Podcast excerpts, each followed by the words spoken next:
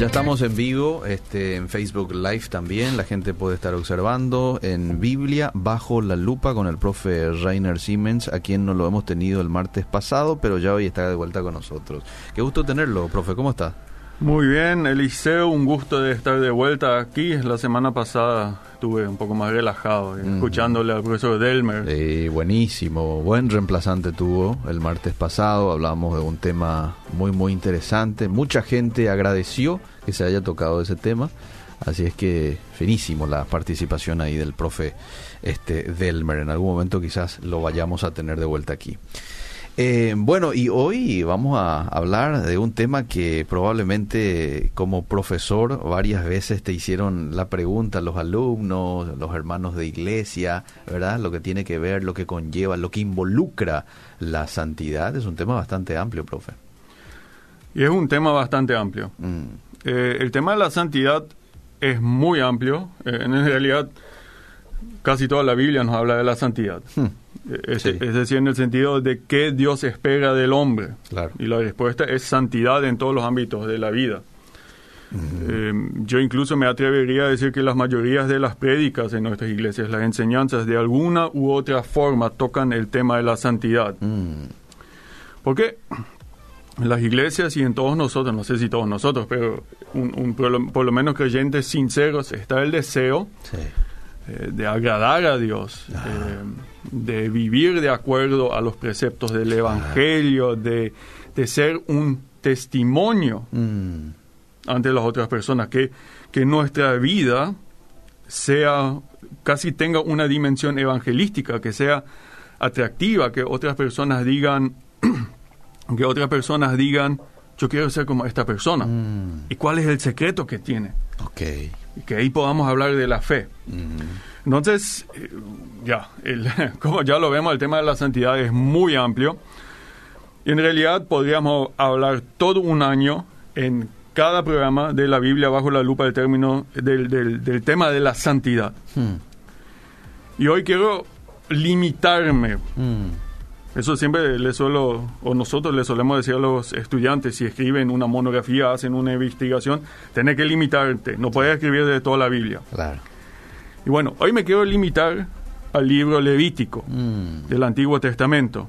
Y también en el libro Levítico podríamos pasar programa tras programa seguro. hablando del tema de la santidad. Mm, Pero creo que eh, logramos quizás entender algunos conceptos de lo que es la santidad desde el punto de vista bíblico, solamente enfocándonos al libro Levítico. mm, Porque el tema central, sí. el tema central del Levítico es la santidad. Ah, ok. Y si me puedes hacer el fa- favor, Eliseo, y leer Levítico 19, el versículo 2. ¿Cómo no? Dice, habla a toda la congregación, eh, es Jehová diciéndole a. Moisés, habla a toda la congregación de los hijos de Israel y diles, dos puntos, santos seréis, porque santo soy yo, Jehová vuestro Dios. Sí, es fácil el tema. Mm, El pueblo de Dios, en este caso Israel, es llamado a la santidad sí. porque su Dios, Ajá. el centro de su fe, es un. Dios santo. Está clarito el tema. Entonces nos preguntamos, bueno, ¿qué significa el, el término santo o santidad? Mm, ¿Qué, ¿Qué significa esta palabra? Bueno, en el hebreo tenemos una palabra que se llama kadosh. ajá. Eso significa santidad. Incluso esa palabra en nuestro contexto es muy conocido, conocida porque existe una iglesia kadosh. Kadosh significa santidad. Y si nos fijamos eh, en qué específicamente este término significa, Mm, notamos que este término en el Antiguo Testamento se puede aplicar a todo tipo de cosas, ok. objetos. Mm, Y se aplica en un contexto donde cierto objeto es dedicado para el servicio en el templo o en el tabernáculo, en el servicio de Dios. ok. Por ejemplo, se tiene un vaso Mm, y este vaso ahora es santo. Es decir, yo no voy a más tener este vaso en mi mesa y tomar mi, mi agua de ahí. No, porque se lo dedica, se lo santifica, Ajá. se lo aparta. aparta, ok. Se lo aparta Ajá. para el servicio en el templo o en el tabernáculo. Entonces, santidad significa apartado Ajá. para el servicio de Dios. Ok, muy bien. Bueno, pero acá habla también de la santidad de Dios. ¿Qué entonces es la santidad de Dios? Ajá. La santidad, santidad de Dios significa que Dios es totalmente apartado del mundo, del hombre y por sobre todo del pecado. Mm, Del pecado del hombre. Eso es lo que significa la santidad de Dios. Si nos ponemos a pensar, bueno, ¿qué, es, ¿qué implica entonces la santidad del hombre, del creyente? mm, Eso significa entonces que el creyente o el pueblo de Dios en este caso, porque habla a todo el pueblo, Sí. es apartado de los otros pueblos, porque tienen, sabemos que estaban los cananeos, los amoneos, los egipcios, apartados de estos pueblos, de sus valores, de sus religiones, y que Israel únicamente estaba sirviendo a su Dios, Muy bien. a Jehová. Entonces, eso es la, la santidad. Entonces, acá tenemos la base de lo que es santidad para el Levi- libro levítico y para toda la Biblia. Yo creo que esto también tenemos en el Nuevo Testamento cuando Pablo llama a los creyentes Mm. santos. Ok. Esto no significa que son, están sin pecado, significa que son apartados para Dios. Muy bien. Eso lo tenemos ya aquí en el Antiguo Testamento. Entonces, Levítico quiere explicarnos qué significa la santidad. Cómo yo, cómo podemos vivir como personas santas. Mm, Y para nuevamente entender el libro Levítico, tenemos que entender lo que viene antes. Como yo suelo decir en este programa, hay tres reglas interpretativas básicas. Primero, contexto. Segundo, contexto. Tercero, contexto. Entonces, ¿qué es lo que viene antes del libro Levítico? ¿Qué viene? Ahí estamos en el libro Éxodo. Mm, Y la última parte del libro Éxodo, bueno, narra toda la liberación de Egipto, los diez mandamientos, etcétera, etcétera. Y la última parte del libro Éxodo son los capítulos 25 a 40. mm, Y ahí Dios encarga al pueblo de construir el tabernáculo. mm, ok. Y tenemos que fijarnos, el tabernáculo estaba en el centro del campamento israelita en el desierto y el pueblo vivía en sus tiendas alrededor de eso. Ok. En medio de eso, entonces está el tabernáculo. Y el tabernáculo era la señal visible de la presencia de Dios en medio de su pueblo. Muy bien. Es decir, lo que simbolizaba el tabernáculo era la presencia de Dios en medio de su pueblo. Ok. Para decirlo mal y pronto, Dios estaba en el living Mm, de, de nuestra casa. muy bien. Eso señala la, la última parte, uno de los últimos versículos de Éxodo. Si me haces el favor de Sí. leer Éxodo 40, 34 a 35. ¿Cómo no? Dice, entonces una nube cubrió el tabernáculo de reunión y la gloria de Jehová llenó el tabernáculo. Y no podía Moisés entrar en el tabernáculo de reunión porque la nube estaba sobre él y la gloria de Jehová lo llenaba. Ahí nos fijamos, Dios habita básicamente el tabernáculo. Ok. Y bueno, ahora la gran pregunta es, construimos el tabernáculo, Mm, pusimos, todos pusimos nuestra parte, materiales, oro, lo que fuera. mm, Dios vino, tomó habitación ahí. Y ahora la gran, gran pregunta es, pero ¿cómo nosotros que vivimos acá en el campamento alrededor del tabernáculo, cómo podemos nosotros como pueblo vivir en la presencia de un Dios santo? mm. Y a esa pregunta, todo el libro levítico da una respuesta. Ah, ¿Cómo podemos vivir en la presencia de este Dios santo? Ajá. Que está en medio de, del que está pueblo. en medio de nosotros, pero yo no me Ok. puedo comportar de cualquier manera ahora, Ujú. porque Dios como Dios santo está acá.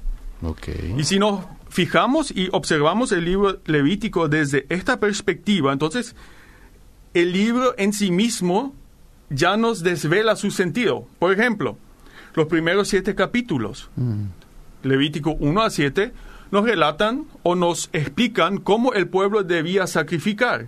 Ajá.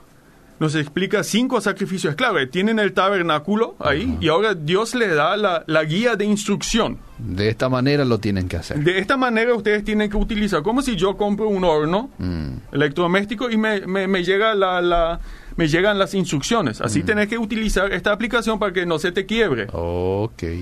Acá, ahora tenemos que utilizar este tabernáculo y bueno, este sacrificio lo tenés que hacer así, el otro así, el otro así. Ajá. Para utilizar de manera apropiada el tabernáculo. Y nuevamente, el- los sacrificios tienen un significado muy, muy profundo. Nosotros hoy en nue- nuestra cultura mayormente no estamos más acostumbrados a sacrificios. ¿Cierto? Y mucha gente cuando lee estos pasajes por primera vez, eh, quizás recién se convirtieron, leen esto y piensan, bueno, qué ridículo todo esto. Mm. Al- alguna gente incluso dijo, bueno, esto parece una religión de matadero. Hmm. Acá el frigorífico a full están degollando acá los animales, sangre por todos lados, moscas, qué asco. Mm. Bueno, tenemos que entender que estos sacrificios son un don de gracia de Dios, porque el pueblo pecaba y perdía su santidad. Y acá Dios le muestra un camino de cómo ellos podían sanar la ruptura con Dios. Por eso no debemos entender el Antiguo Testamento ni el libro del Levítico como algo legalista. Dios le muestra al pueblo, mira, así vos podés nuevamente sanar la ruptura en nuestra relación Ok. Y restablecer la santidad y recibir perdón de pecado. Ajá. Ajá. Entonces, eh, estos capítulos que a nuestra mente nos parecen tan, pero tan extraños, Sí. Tienen una relevancia, son, son un don de gracia. Es tremendo lo que está pasando acá. Dios está mostrando el camino a la salvación, diríamos Muy hoy. bien, muy bien. Los próximos capítulos, 8 al 10, hablan de la consagración de Aarón y sus hijos como sacerdotes. También es obvio. Bueno, está el tabernáculo en Éxodo. 1 a 7 están los sacrificios. 8 a 10, bueno, acá están los responsables de que de la gente que debe cuidar de que todo se haga de manera indicada, como lo fue indicado. Acá están los sacerdotes. Por eso en el capítulo 8 a 10 tenemos estas leyes eh, de los sacerdotes y cómo se debían vestir, cómo ellos debían cuidar su santidad. Mm. Porque fíjense que ellos, a diferencia del pueblo que vivía alrededor del tabernáculo, ellos trabajaban en el tabernáculo y estaban mucho más cerca de la presencia de Dios, que estaba en el centro del tabernáculo, Claro. en el lugar santísimo. Por lo cual se exigía más santidad de ellos, probablemente, que de Eh, más cuidado, Claro. porque no podían tener heridas, Ajá. tenían ciertas ropas. eh. Todo esto demostraba que ellos cada vez más se acercaban Al Dios sa- Santo. Al Dios Santo. Ok. Después en los capítulos 11 a 15, mira, esto quizás sea la parte más difícil del Antiguo Testamento de entender. Mm. Porque ahí se habla de cómo el pueblo puede mantener su santidad cultica o ritual. Es decir, qué condiciones el pueblo tenía que cumplir para poder irse al santuario, al tabernáculo y poder participar de los sacrificios. Ok. Sí, eh, quizás difícil de entender, pero yo, yo pensé en un ejemplo. ¿Cómo puedo explicar eso? Quizás hoy en día no es más tanto tra- tradición, pero en algunas iglesias sí. Antes, Mm. si vos te ibas como hombre Mm. sin saco y corbata a la iglesia, mira, chao. El amor de Cristo no alcanza para, para, para vos este domingo. Tanto así era. Porque no tenés pureza cúltica. Sí. Para ponerlo de alguna forma. Es decir, obviamente podías participar, pero se te miraba mal. Ok. Es decir, no, no cumplías con ciertos requisitos para Claro. participar en el culto oficial. Ajá. Bueno, algo similar tenemos acá también. Muy bien. Capítulo 11 habla de animales puros e impuros. Israel solamente podía comer animales puros. Puros. Capítulo 12 habla de que la mujer después de dar luz queda impura por cierto tiempo. Capítulos 13 y 14 hablan de personas que tienen ciertas enfermedades de piel, enfermedades cutáneas, Mm. y qué se debía hacer en estos casos. El capítulo 15 habla de ciertas eh, de flujos de sangre, de emisiones de semen, de la menstruación y cómo eso afecta la pureza y cómo se podía llegar a alcanzar nuevamente la pureza. Y bueno, mucha gente cuando de mis estudiantes, incluso gente con la cual hablo, bueno, acá Dios parece que perdió, parece que se fue loco acá Dios. ¿Por qué le va a castigar a una mujer solamente por, por dar luz? Mm. Parece un Dios arbitrario, mezquino, Mm. que se, se- se interesa en detalles ginecológicos. ¿Qué es lo que... ¿Cuál, es, el, cuál Sí, es el tema acá? Sí, yo lo escuché también.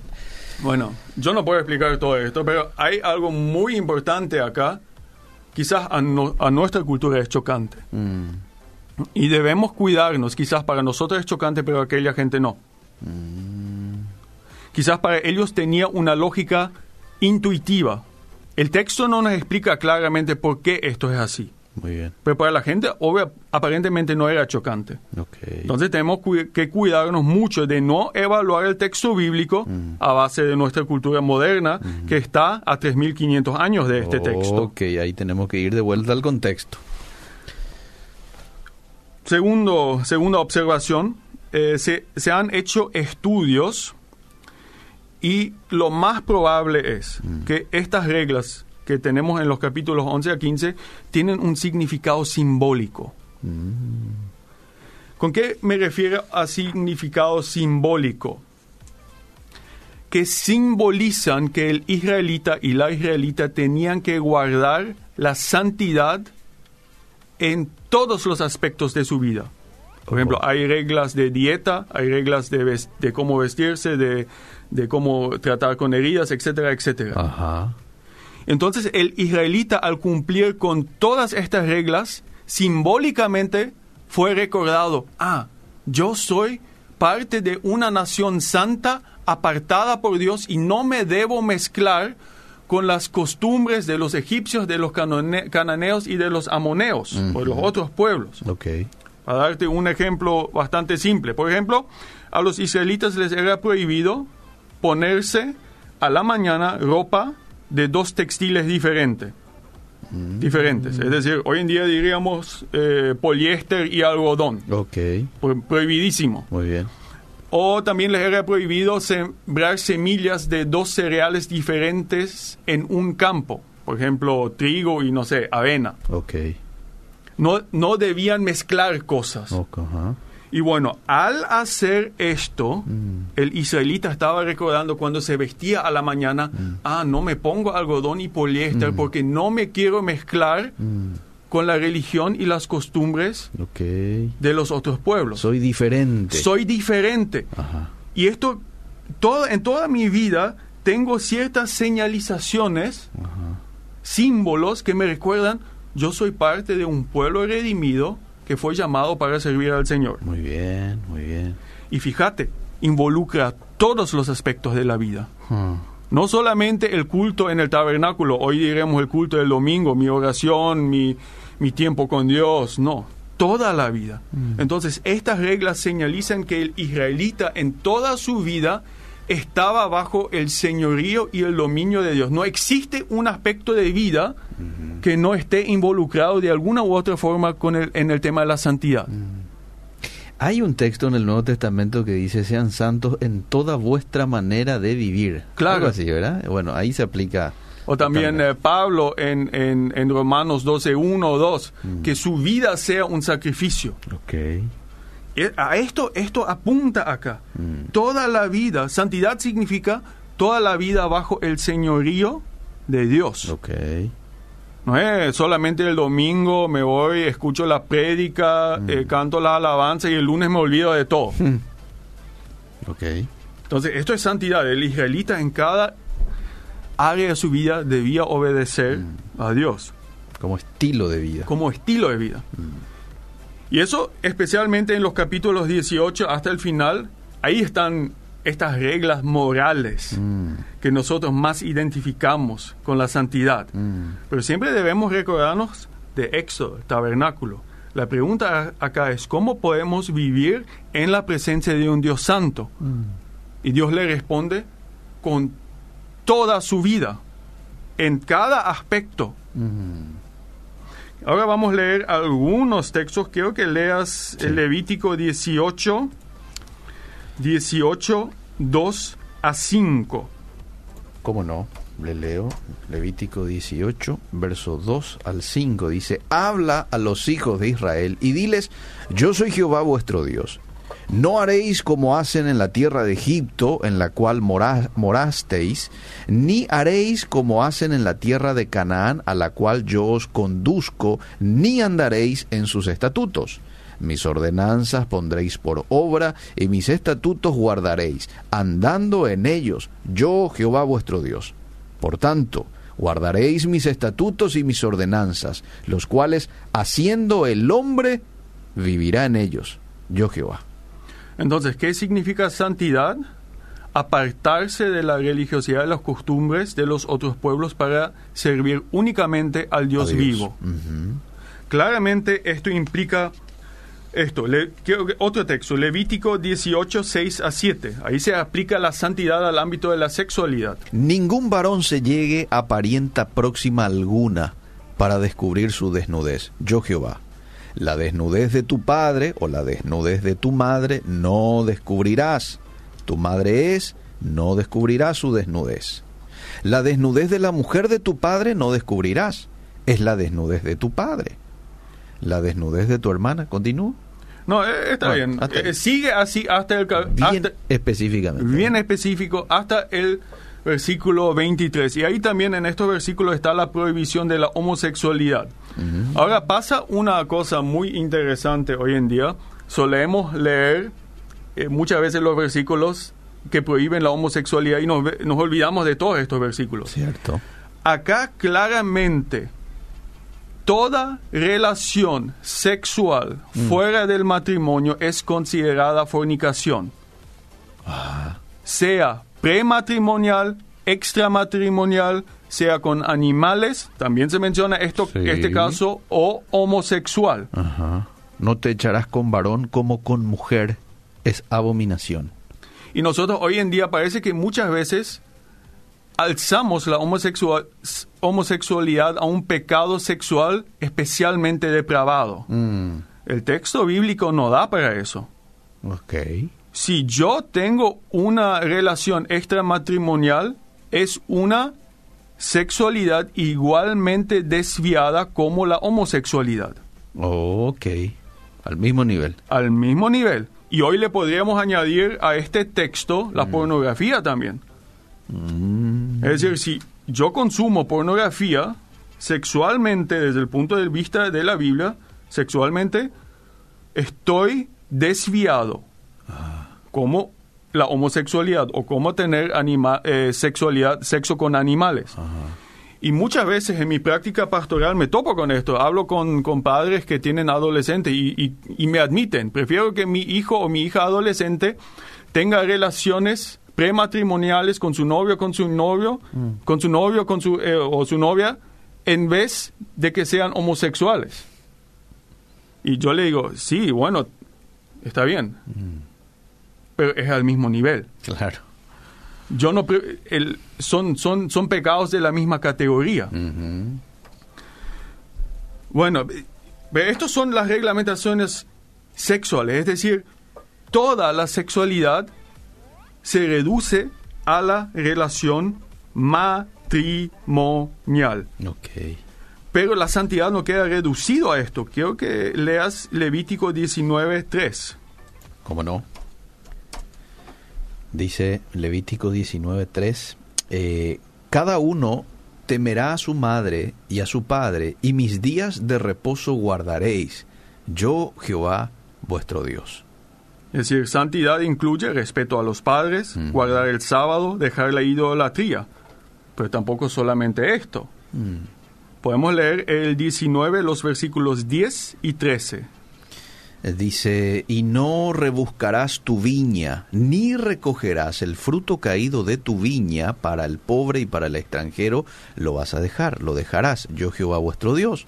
No hurtaréis y no engañaréis, ni mentiréis el uno al otro, y no juraréis falsamente por mi nombre, profanando así el nombre de tu Dios, yo Jehová.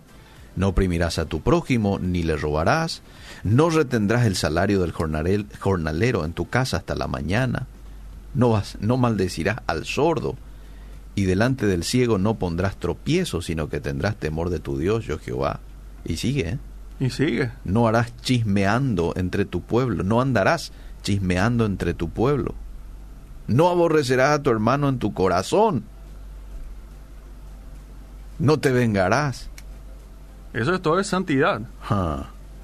Eh, Acá, acá viene lo que yo traté de explicar al comienzo. Santidad abarca toda la vida.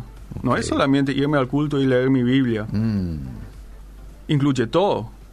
eh, mucha gente, bueno, eh, si le pregunto cómo va el tema de la santidad, bueno, eh, no tengo, yo en la parte sexual ya vencí, No tengo otras mujeres, pero No- anda chismeando por ahí. anda chismeando. Ah, Entonces, ¿qué tenemos acá? Tenemos leyes que abarcan el aspecto del cuidado a los pobres. La Biblia habla mucho más del cuidado a los pobres Mm. que de pecados sexuales.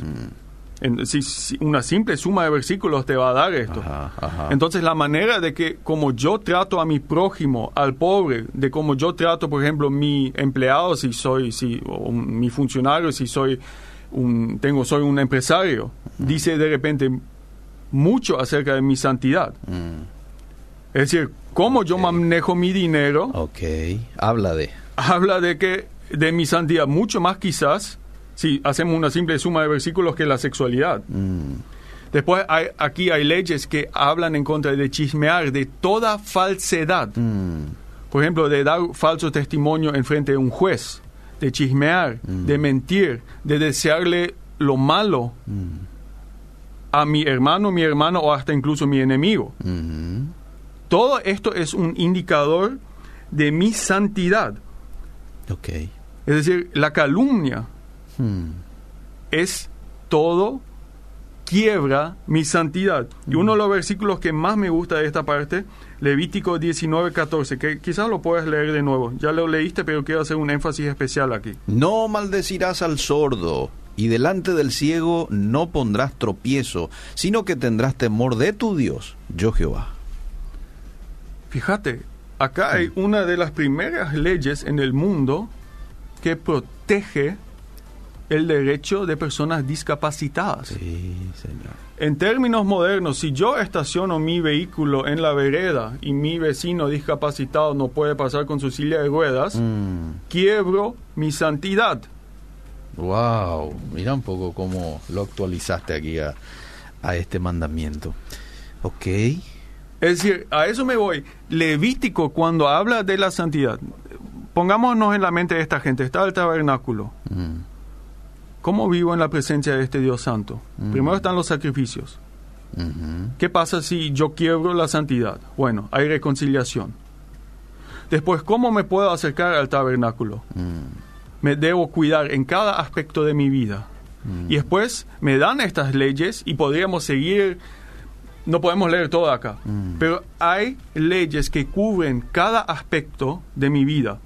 Cómo me manejo en el culto, es decir, hoy diríamos el domingo, cómo manejo mi dinero, cómo le trato al pobre, cómo le trato al extranjero, cómo le trato al, al eh, jornalero, cómo le trato a una persona discapacitada, me ab- abstengo de toda relación sexual ilícita, etcétera, etcétera, etcétera. Entonces, ¿qué significa santidad? Yo soy apartado del mundo, de los valores, Sí. y me dedico únicamente al servicio de Dios. Y eso se manifiesta de lunes a lunes. Ah, Ahí está. Sí, señor. Y yo creo que, aunque muchos de nosotros no conocemos el libro Levítico, pero yo creo que esto es el, el mensaje permanente de este libro. Santidad significa un estilo de vida Mm, dedicado totalmente al Señor de lunes a lunes. No hay aspecto de mi vida que quede excluido de esto. Y es una santidad 100%. que Santidad involucra 100%. todo. Ahora, eh, entre paréntesis nomás, no es tu tema, pero así, si me das un minuto de explicación, ni dañaréis la punta de vuestra barba. No haréis tonsura en vuestras cabezas, ni dañaréis la punta de vuestra barba. ¿Por qué esto? ¿Y cómo hoy se puede aplicar esto? Bueno, probablemente ahí está justamente este aspecto simbólico del cual yo hablaba. Ah. Porque, porque santidad significa integridad. Ok. Apartado, íntegro. Por ejemplo, por eso los sacerdotes no debían tener una herida Ah, en el servicio del tabernáculo. ajá. Porque una herida es falta de integridad. Mm, Y acá me imagino que es lo mismo, porque el ideal, digamos, el ideal de moda de aquel tiempo fue una barba. Hoy Ah. en día nuevamente es, es nuevamente la barba.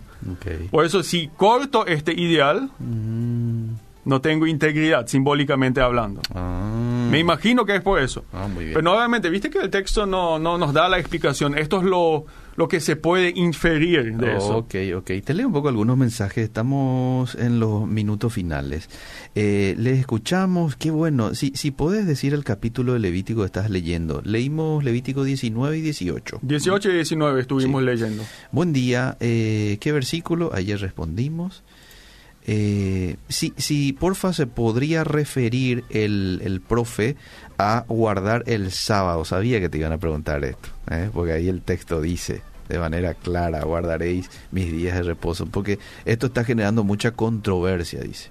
Algunos que dicen de que ya hoy no eh, es necesario guardar específicamente el sábado, se podría hacer domingo u otros días, si podría en algún momento referirse también. Creo Eh, que hoy el po- tiempo... ¿Podemos hablar de eso en algún momento para, para- solamente para darle mi opinión a la gente? Sí, Yo también soy más de la opinión que no tenemos que guardar más el sábado.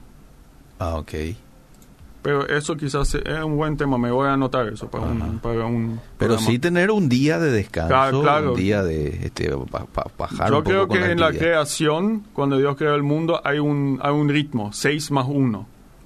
Y yo experimenté en mi vida cuando no, personalmente, cuando no me adecué a este ritmo 6 más 1, es decir, 6 días de trabajo, 1 descanso, después de pronto el tiempo estaba muy ago- agotado y depresivo. Es decir, yo creo que hay una lógica creacional en eso. Ok. Cuánta sabiduría y una enseñanza excelente lo que está dando el profe, me encanta, una explicación magistral, dice esta oyente. A ver, te leo el siguiente mensaje. Eh, yo no guardo el sábado y eso me preocupa un poquito. bueno, el profe acaba de decir también de que él no lo tiene como sábado, ¿verdad? No, mi, Este, mi domingo en lo posible es eh, el domingo, eh, decir, mi sábado en lo posible es el domingo. Ajá. Y cuando yo tengo muchos servicios el domingo, es Ajá. decir, predicas y eso, trato de guardar mi lunes como mi sábado. Ah, ok. Sí, de- normalmente los pastores este, lo practican eso. El domingo de pronto es el día en donde más trabaja el pastor, ¿verdad? Entonces, obviamente, el domingo no puede darse ese descanso, sino el lunes, el lunes pastoral le llaman Sí. ustedes, ¿verdad? Una hermana que es del movimiento Raíces Hebreas me dice que Dios no cambia y que el pacto del sábado es eterno. A ver, saludos desde Mariscal Claudio Maldonado. Ah, ex estudiante del CEMTA, le conozco. Saludos, Claudio. Ah, bueno, él sugiere que el próximo martes usted toque el tema Shabbat. ¿Se anima? ¿Eh? ¿O ya tiene agendado algo? para- Teníamos agendado una cosa diferente. Vamos a ver. Eh, A ver a dónde me guía el espíritu. Está bien. Bueno, profe, estamos llegando a los minutos finales. No sé si usted quiere hacer un, un resumen, un, un repaso general, no sé, algo que quiera como palabra final. Santidad significa que Dios me salvó, es decir, Él es la base de la santidad. Mm, Y que ahora estoy apartado sí. para servirle en todas las áreas de, de mi vida. Mm, sea en lo sexual, en lo económico, en mi manejo de la familia, en mi ma- manejo del dinero, con mis empleados, etcétera, etcétera. mm, Todo, ok. no hay excepción.